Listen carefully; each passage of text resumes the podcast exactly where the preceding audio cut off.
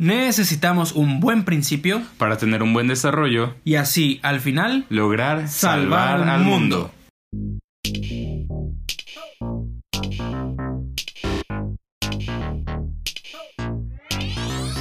Hola, ¿qué onda? Bienvenidos nuevamente a este capítulo del Santo Chismecito, ya parte 4. No sé cuántas partes van a ver, pero esperemos que, que nos dé abasto. Aquí estamos con... Thor.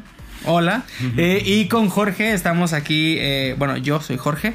Y estamos aquí eh, pues para hablarles de otros personajes de aquí, de, de la historia bíblica, pero llevándolo analogías que nos puedan servir para algunas enseñanzas concretas en la vida cotidiana. Sí, que sea más fácil de entender con cosas que pues ya, ya entendiste, entonces nos agarramos de eso. Y la idea es eh, también, si no has escuchado los otros capítulos, los otros episodios, córrele a escucharlos para que puedas llevar esta secuencia con todo lo que hemos visto.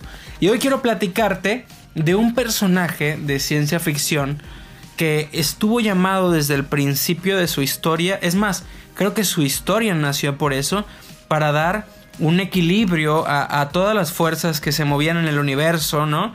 A estas fuerzas del mal, a las fuerzas del bien, y que de repente, de repente, eh, a lo largo de su historia comienza, pareciera así, a tomar otro camino y termina siendo, discúlpame la expresión, pero quien hace un santo desmadre en toda la galaxia, que de repente es como, ¿cómo este era el elegido para llevar aquello? Y sí, seguramente si te gusta esta saga, sabrás que hablo precisamente de Anakin Skywalker, quien posteriormente se convierte al lado oscuro con el nombre de Darth Vader. Ya hubo spoiler. No, bueno. bueno, y era papá de Luke. Ah, No. Bueno, y, y, en este caso se nos es, nos es importante comenzar con esto, porque hoy vamos a hablar de una historia también muy interesante, pero, pero que lleva un aterrizaje que, mira, yo lo he vivido muchas veces, a mí me ha pasado muchas veces y conozco muchas personas que constantemente les pasa y entonces queremos eh, compartirte esta historia para que a ti no te pase. Entonces, vamos a hablar un poco hoy de la historia de dos personajes muy, muy peculiares que son Esaú e Isaac. Perdón, y Jacob. Ajá. Bueno, y... también de Isaac un poquito, ¿no? Como intro hacia hacia Jacob y Esaú. Entonces, en el último, no sé si te acuerdas que nos eh, quedamos como ya como por continuar, concluir la historia de Isaac. Este, una vez que ya se va él por su lado, pues hagan de cuenta que pues antes era bien común tener esclavos, ¿no? Eh, pues también justamente una parte importante de estos episodios que estamos tratando es entender el contexto de, de la situación del lugar histórico, bueno, de la época histórica, del lugar, todo. Entonces era muy, muy común tener esclavos. Entonces Isaac tenía un esclavo. Mandó al más chido de sus esclavos a que le consiguiera esposa. Qué bonito, qué romántico, ¿no? Ay, ¿Por qué se perdieron las viejas tradiciones? Wow. Eh, lo manda a conseguir una buena esposa. El esclavo se encuentra a una familia pudiente, eh, amable, de buenos valores, que tiene una hija muy guapa. Le ofrece un montón de joyas y un montón de camellos para comprarle a la hija. Y el papá dice, Simón se arma. Y entonces le manda a la hija que se llama Rebeca. Se la lleva a Isaac, el esclavo, diciendo, híjole, ojalá le guste porque no le, como, o si no, como le digo que ya me acabé toda la riqueza sabida y por haber en comprarle una esposa, ¿no? Que bueno, o sea, sí la compraban, pero en realidad era como un trato, o sea, sí, sí, sí la compraban, pero pues no se veía como eso, no se veía como una compra, se veía como un trato con la familia. La realidad es que también hoy en día nos compramos con muchas cosas, pero pues ya nada más decimos la palabra comprar y es como, ay, ¿cómo que compró una esposa? Pero bueno, eh, el punto es que al final se arma la machaca y estos dos deciden quedar de novios, y de esposos. Se enamora inmediatamente de ella, ¿no? Al menos así lo relata la Biblia, de que la ve y dicen, sí, esta, se arma. Y entonces se le andaba muriendo la mamá a, al Isaac, eh, esta Sara, se, se casan en la tienda en la que estaba Sara para que se quede tranquila y se pueda morir y dice que, al menos así dice en la Biblia, que luego, luego se murió Sara, luego, luego después, ya todos se quedaron más tranquilos porque ya había una mujer, ¿no? No se iban a quedar sin... Imagínate que se quedaran sin mujer los hombres en ese entonces, uh, ¿no? Pues bueno, eh, se quedan más tranquilos y que se aman mucho y que están muy enamorados. Años más tarde. Todo esto, antes de continuar, pasa en el capítulo número 24 del Génesis. Por si te quieres enterar bien de todo el chisme, allí lo puedes leer. Allí viene la historia del casamiento de Isaac. Pero resulta que Isaac, pues también, también tiene, eh, pues necesidad de una descendencia. Y en este caso, su descendencia principalmente son dos. Son Esaú, quien es su primer hijo, y es Jacob, quien también es todo un personaje, pero que no, no profundizaremos tanto ahorita.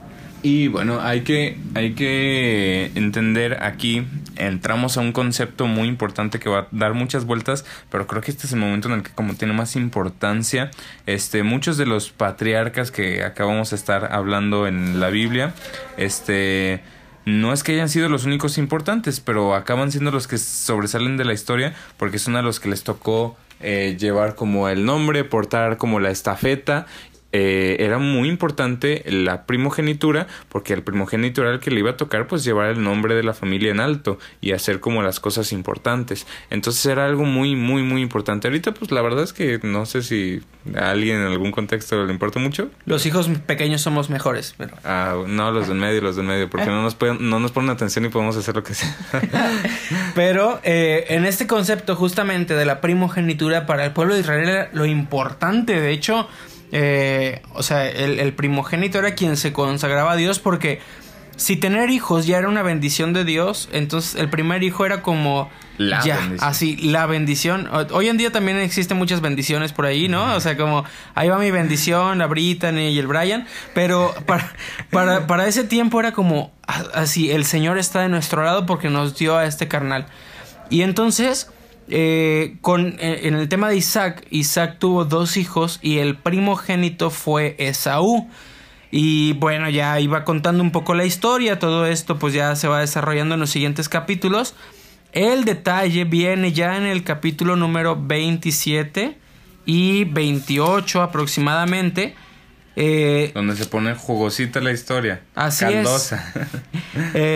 sobre todo también, incluso en el 25 comienza esta parte, pero al final, bueno, ¿cómo, ¿cómo se desarrolla esta historia? Llega de repente Isaac, ya entrado en años, dice la Biblia, y le dice de repente a Esaú, ¿sabes qué, hijo? Ya, ya, ya estoy oliendo aquí que la, que la huesuda, que la huesuda se me acerca y pues ya, llegó el momento en bendecirte para darte la primogenitura, es decir, bendecirte para que tú seas quien lleve la el estafeta. Hombre de la casa. El, el, el, hombre, el santo varón, quien va a tomar las decisiones.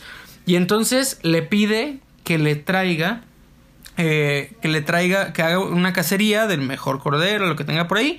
Y entonces le dice, tráeme aquel, eh, aquella casa y eh, cocíname algo con ella porque yo voy a comer y te voy a bendecir. Y bueno, aquí es en donde pasa lo interesante. Resulta que Saúl era grandote, fuertote, peludo y bruto, ¿no? Eh, así como, como el modelo de, de macho, ¿no? De este que el, el, hombre es como un oso, entre más bello, más entre más feo, más hermoso, ¿no? Este, así, de esos era, de esos era Saúl. Y resulta que su hermanito, Jacob, no era así. Resulta que era, pues, más menudito, pero también era más listo porque se las tenía que averiguar. Y también resulta que, oh sorpresa, una de sus facultades principales era que como era el chiquito, como aquí dice Jorge, era el favorito de la mamá. Entonces es algo que le cambió la vida ser el favorito de la mamá. Justamente, como dice Thor, la Biblia no tiene, no tiene pena en decir tal cual, no, hombre, Jacob era lampiño. Dice ahí, ni tenía pelo, es pequeño y todo. Y, y pues por esta parte Isaac le dice a Saúl, tráeme esto. Eh, digamos, eh, Saúl traía el pelo hasta en los brazos y todo. Y entonces resulta que quien estaba escuchando todo eso era Rebeca, la mamá. Entonces va corriendo con, eh, con esta persona, con Jacob, y le dice, oye hijo, acabo de escuchar esto. Mira, corre y tráete esta carne que estaba ahí guardadita en el congelador. Bueno, no, sé si había congelador, pero de alguna manera guardaban la carne. Que voy a preparar un guiso y tú se lo vas a dar a tu papá para, para sacar como esta bendición, ¿no? Pero aquí es en donde está lo importante. ¿Qué tanto es trampa y qué tanto no? ¿Por qué? Porque entonces resulta que este Saúl no era, no era muy listo, no era dedicado pero pues era fuertote y grandote. Entonces un día se va, se va a la cacería y vuelve todo cansado. Y, y Jacob preparó él unas lentejas y tenía su plato de lentejas y estaba bien contento a punto de comerse unas lentejas. Entonces como ya le había dicho, ya le había planteado esto la mamá, ya le había dicho ponte abusado porque la primogenitura puede ser tuya. Así es, y algo importante es que, claro que Jacob estaba todo nervioso, o sea, porque no era hablar de papitas, ¿no? Y le dice, oye, ¿qué va a pasar si mi padre se da cuenta? Y se me hace muy importante, ahorita vamos a retomar, que justamente Rebeca, su madre, le dice, mira, si tu padre se da cuenta que caiga sobre mí la maldición, tú solamente obedéceme y eso basta. Vas y me los traes. Y entonces, ahora sí que no dice aquí la Biblia, pero sacó la chancla y dijo, deja de estarme rezongando. Porque soy tu madre. Ajá, y entonces eh, Jacob va y hace eso. Eh, pero antes pasa esto que Thor comentaba, ¿no? Ajá, eh, llega el Esaú bien cansado, bien hambriado, y le dice, dame tu plato de lentejas, ¿no? No, no le pide, le dice, dame tu plato de lentejas. Pues ya eh, anda viendo, ¿no? O sea, el que hambre tiene en pan piensa, entonces lo primero en lo que, en lo que piensa este eh, Jacob es le dice, ¿a cambio de qué? Dice, ah, ya, de lo que quieras, dámelo, ¿no? Y entonces le dice, a cambio... a ver, a ver, a ver. Justamente le dice, le dice Jacob, ¿no? Como, ok, pero ¿qué quieres, no? Dice, "Pues, pídeme lo que quieras. Y ya le dice Jacob, ok, júrame ahora esto mismo, que me vas a dar la primogenitura, este, a cambio incluso de eso, de, de ese plato de lentejas, ¿no? O sea que, Y- que y no el- importa. Aquí es justamente lo que empezamos hablando el- en este episodio. Esaú dice, mira, o sea, mi ahorita la ahorita ahorita la primogenitura no me va a hacer ninguna diferencia y el plato de lentejas me va a hacer toda la diferencia. No, de verdad, ahorita qué me va a andar importando? La primogenitura no me va a dar de comer, no me va a hacer descansar, no me va a hacer sentir rico, nada. Pues le dijo, pues arre, no a mí qué me importa esa madre. El Jacob, en ese momento ¿qué le pasó? Nada. Nada de nada. De hecho, se quedó hambriado en ese momento. Se vio como pendejo en ese momento. Pero, Pero justamente después viene todo este relato en el que, bueno, pasa esto, que Isaac les pide salir a cazar y que le traigan para bendecirlo. Pasa esto de, de Rebeca que escucha y dice, no hombre, yo te voy a preparar ahorita unos frijolitos y lo que sea para tu papá. Y de una vez, ¿no? Con la piel del animal también peludo, eh, se la pone encima eh, a su hijo. ah, ¿por qué? Porque, porque Rebeca también estaba escuchando cuando pasó este trato de lo de Saúl y Jacob. Entonces también dijo, ah, pinche vato pendejo, ¿no? Se, se, bueno, no dijo así. eh, se me durmió, se me durmió este carnal, ¿no? Y cómo no, que le va a tocar el chiquito, claro que le va a tocar. Hacen todo eso porque también, ah, esto que decía Jorge de que Abraham, no, Abraham, nomás, Isaac ya estaba entrado en años, pues eh, andaba cegatón, estaba cegatón. Ah, eso era un dato importante que se nos pasó. Entonces ya no veía, solamente sentía, olía. Y pues Rebeca muy lista dijo, déjate, pongo aquí las pieles que tienen vello, déjate, pongo las ropas de, de mi hijo. Que y- apesta. que, que huele a Esaú. Porque pues sí, mientras más apestoso, más hermoso, diría ahí.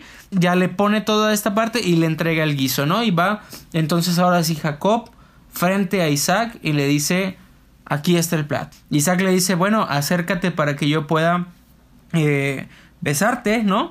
Y le da el beso, lo eh, aspira el aroma de, de Esaú y dice, no, hombre, este sí es mi hijo. Y lo toca y dice, no, si es, lo bendice y le entrega, eh, digámoslo así, oficialmente la batuta, porque posteriormente será Jacob quien será el padre de lo que se conoce como las doce tribus de Israel. Eso lo hablaremos después, pero necesitamos entonces ahora aterrizar. ¿Qué nos enseña este pasaje? Bueno, así como lo vimos con, con Anakin, ¿no? Que por qué, por qué Anakin renuncia a esto, a este destino que tenía, esto tan grande, tan trascendente que era traer balance y salvar a la galaxia. ¿Por qué? Porque no quiere que se le muera su mamá, porque tiene pesadillas de que se le va a morir su esposa. Tú dices, no, pues claro que es importante, ¿no? La verdad sí es importante, yo haría muchas cosas para que no se muriera mi mamá o mi esposa, que no tengo esposa, pero no manches, ¿no? O sea, dimensionas y dices, no, pues no, no está bonito. Y bueno, si conoces bien la historia, te das cuenta y te acuerdas que por intentar evitar que se muriera la esposa, se murió la esposa, ¿no? Por estar queriendo predecir el futuro, por querer estar resolviendo lo inmediato, pierde lo eterno. Y eso es justamente lo que queremos aterrizar. Así es, en el caso de Esaú, en ese momento lo que pensaba es tengo hambre, necesito comer. Y, y decide entregar algo eterno que, como dice Thor, parecía intangible, parecía que en ese momento Jacob fue el menso, ¿no? Que, ay, menso, te quedaste sin comida. Pero al final apostó por algo que era más trascendente. Y en este caso te invito a que te preguntes cuáles son aquellas cosas trascendentes en tu vida que quizá por una situación inmediata puedas estar dejando de lado. Y podemos empezar por lo, por lo más pequeño, por lo más fácil de identificar, ¿no? Como, ay, pues me fui a una fiesta y dejé de lado a mi familia, que es lo más común que nos dicen.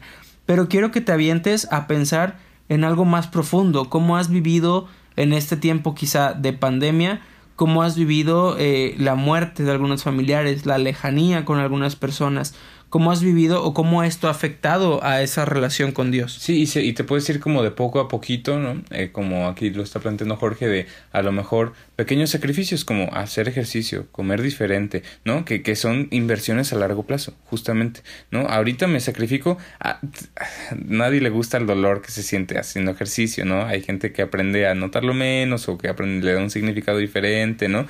Y ya poco a poco siente menos ese dolor y empieza a sentir más gusto porque ya se acostumbró a ello. A nadie le gusta dejar de comer cosas que le gustan, a nadie le gusta eh, sentarse un montón de rato y no ir a la fiesta por estudiar, pero es una inversión a largo plazo. Te estás yendo estás eh, viendo por algo que va a llegar después. Al tú del presente no le conviene, no, no le conviene, por supuesto que no, pero al tú del futuro sí, y el futuro va a ser más grande que el presente. Bueno, eso es lo que estás esperando, ¿no? Eso es lo que estás planeando. Si te quieres quedar siempre igual, pues, pues vemos.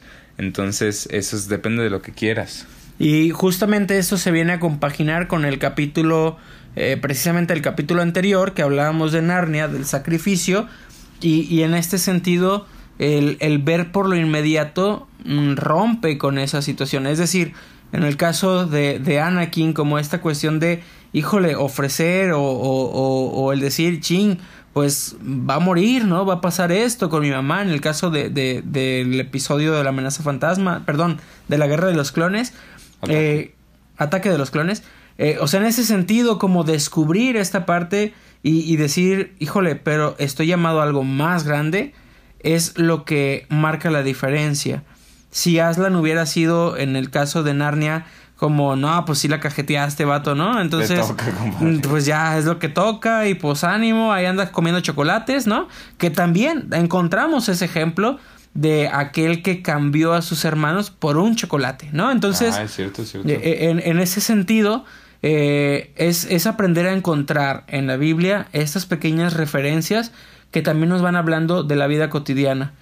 Y otro punto importante, solamente para ir cerrando y que es como un easter egg por ahí, eh, quien le dice a, o sea, quien viste a Jacob, quien ayuda a Jacob a recibir la bendición del Padre. Incluso aunque no la mereciera. Incluso aunque no fuera digna de ella, es precisamente la madre.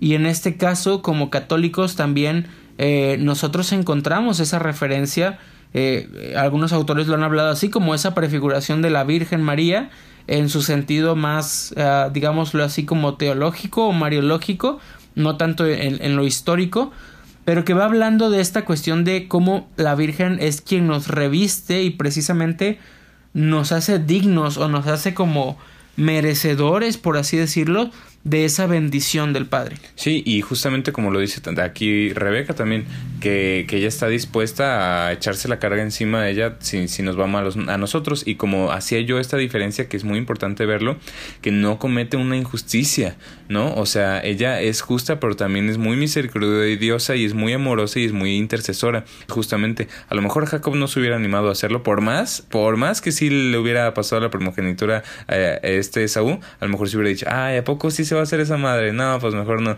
Pero, pero la Rebeca escuchó y dijo, no, no, no, no, no. Ahora, ahora lo haces y yo te ayudo vez. y vámonos de una vez, que ahora es cuando, ¿no? Justamente ella alcanza a ver, ella ve nuestras acciones, ve nuestras intenciones de, del corazón y entonces dice, no, ¿cómo no? A ver, entonces te, te, los agarras y ahorita nos vamos y lo que necesites lo sueltas y nos vamos, nos vamos hasta adelante, como cuando, no sé, como cuando no te animabas a ir con el doctor o no te animabas a decirle a la que te gusta que te gusta, no te animabas a, a reclamarle al profesor algo y, no, y tu mamá, ¿cómo chingas? No, no, no, a ver, ahorita vamos y se hace lo que es justo, ¿no? Así es María, así es.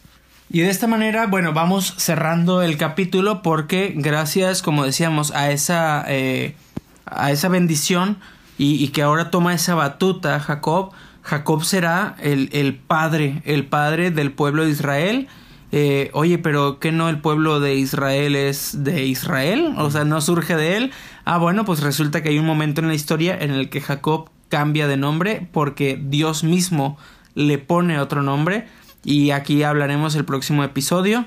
Eh, cuando sea que llegue, ah, hablaremos de, de, de, por qué se da este cambio de nombre, quiénes surgen de, de, allí, de ese linaje, porque de allí vienen esas 12 tribus, y en especial en esas 12 tribus, de esos 12 hermanos que nacen de, de Jacob, de Israel, pues hay una historia también muy peculiar de un personaje a quien, para que te des una idea, se le dedicó un campamento entero. También hay una película de DreamWorks. También hay una película y muy un musical buena. de Broadway. Sí, entonces en este sentido eh, te invitamos a que estés pendiente, sigas escuchando nuestro podcast, que si te ha gustado, si te ha gustado los episodios hasta aquí, no nada más le des eh, pues ahí un corazoncito o algo por el estilo, sí hazlo, pero también compártelo con tus amigos, eh, compártelo con las personas que, que pues las personas que te caen bien, compártelo para que lo escuchen. Las que te caen mal también, si es que no te gustó. Porque se Eh, les quite. Entonces, eh, pues hasta aquí dejamos este episodio. Esperamos que te haya gustado. Y bueno, te invitamos a que nos sigas en nuestras redes sociales. Estamos en Facebook y en Instagram como Campamentos Montem. Por ahí también tenemos una página web. Y pues que nos sintonices también en el otro canal de podcast que tenemos que se llama Cafecito Espiritual, que es básicamente más en oración y, y de interiorización, profundización en contacto con el Señor, como orientación por allí. Aquí es tema como un- una cuestión más cognitiva, allá es una cuestión más espiritual. Y pues bueno, muchísimas gracias por escucharnos y te esperamos a la próxima. Bye Hasta luego. bye.